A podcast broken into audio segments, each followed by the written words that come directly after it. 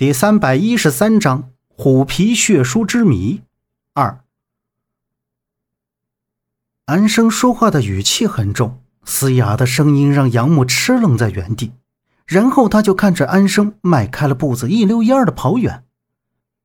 杨木来不及多想，赶紧快步追了上去，必须问清楚是谁让他来找自己的。追出道口，拐出来，跑了没多会儿。就进了一条石子路，看到安生沿着石子路一直往前跑。杨木慢了下来，扫视左右两侧路边杂草丛生和几棵枯木，看出这条路并不是去平阳县城的，恰好是相反的方向。这让他很不淡定。他一边追着安生，一边喊道：“安生，你别跑了，快停下来，告诉我你要去哪儿，我们回去开车走，好不好？”安生并不理会他说的话，继续奔跑着。杨木不知跟着安生跑了多久，当他气喘吁吁再次停下来的时候，他们已经来到了一个几米高的山崖下面。看着安生抓着峭壁上的一根绳子往上爬，杨木抓耳挠腮的直呼危险。但是安生已经爬到了半山腰，还回头望着他。单手把绳，另一只手挥动着指着上面。这一幕给杨木吓出一身冷汗，生怕安生一个抓不稳就会掉下来。杨木快步上前，抓起绳子就往上爬，同时还提醒安生千万要抓紧绳子，别摔下去。但是当他抬头看向刚才还在自己头顶上的安生时，安生已经站到了山崖边上，瞅着他。看到一脸淡定的安生，杨木顿时松了口气。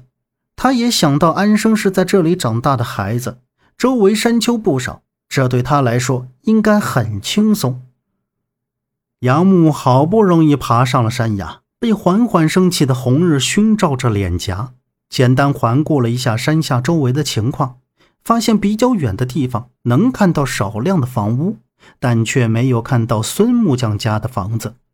再看到左面不远处的地方有两辆正在施工的挖掘机和一些搭建好的钢材，这才知道自己是在平阳县的南面。难道安生是要带自己去锣鼓桥吗？杨木在心中疑问着，然后眼睛的余光捕捉着安生的身影，转身就看到安生走到了另一边的山崖处，那里是一个人工雕凿的阶梯，虽然陡。但走起来一点儿也不困难。追在安生的身后，来到山下一大片郁郁葱葱的树林前，安生停止了脚步。他待杨木站到自己的身旁时，抬手指着前面说道：“前面桥上有人在等你。”桥？什么桥？安生，你说的是锣鼓桥吗？安生。杨木擦着自己额头的汗。顺着安生所指的方向凝视了半晌，喝道：“他扭头看向身旁时，安生早已经没了踪影。”安生，安生。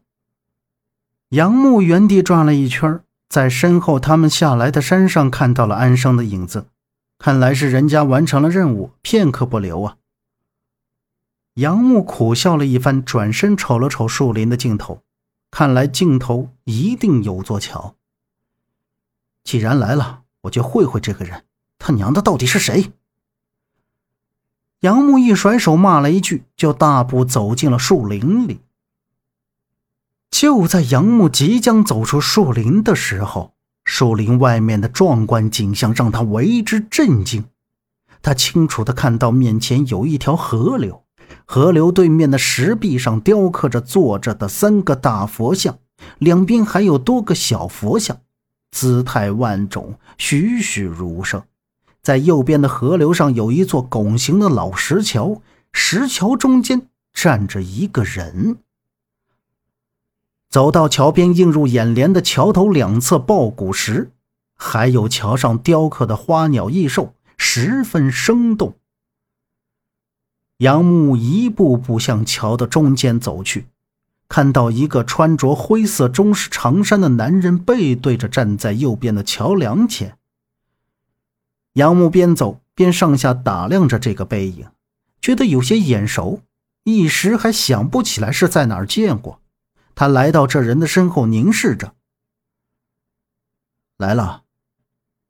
此人在吐出这两个字的时候，杨木瞪大眼睛，心中一紧，甚至怀疑自己是不是听错了。在面前的中式长衫男人转过身来，杨木更加不可置信：这在冲自己露出朴实笑人的人，竟然是钟叔。杨木依然怀疑，眼神看着面前的人，问道：“钟叔，你不是已经……”瑞雪跟我说过，你在去派出所自首的路上被车撞了，送进了医院，生死不明。我以为你已经死了。此时的钟叔看上去比之前还要年轻一点大概是因为他理了发，穿上了合体的衣服。钟叔眼眸直视杨木，说道：“年轻人经验匮乏，很容易被骗呐。不过多经历一些事情，就会有所成长的。”这是怎么回事？张瑞雪怎么会骗我的？杨木顿时心情糟糕道：“钟叔跟杨木说，他那天没有被车撞，在派出所的门口就被门三接走了，还得知张瑞雪他们把老钱和大林杀了，扔进了渭河里。”说完之前的事，杨木心里又发出了疑问。他瞅着钟叔说道：“你到底是什么人？”和门三又是什么关系？还有安生是不是你安排的？或者说这一切都是你做的？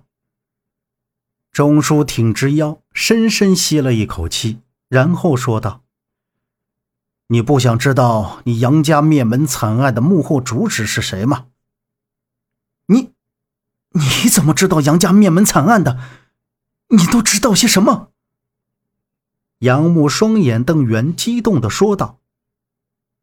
钟叔别过头，面向桥下清澈的河流，缓缓道：“你说的没错，这一切都是我安排的。从你第一次离开北京，我就已经开始帮你清除了不少的阻碍，牵引你去寻找你父亲的踪迹，让你发现所有与你父亲相关的人和事，继而去挖掘当年杨家被灭门的真相。”但是我发现，一直在追杀你的人竟和日本人有关。不过那个杀手已经被解决掉了，没人再追杀你了，只是没有问出任何有价值的东西。杨木听到这里就更加悲愤，竟然还有这样一个人在暗中操作这一切，他出于什么目的，什么原因？杨木十分想不通的大喝道。我们杨家的事跟你有什么关系？你为什么要这么做？因为我就是你要找的面爷。什么？杨木再一次被震惊到。面爷，原来自己一直在找的面爷，竟是一个外表看起来那么普通的一个人。杨木又回想起在西口林场的事。身手敏捷，处理事情很淡定，真是应了那句“人不可貌相，海水不可斗量”啊！本集播讲完毕，感谢您的收听。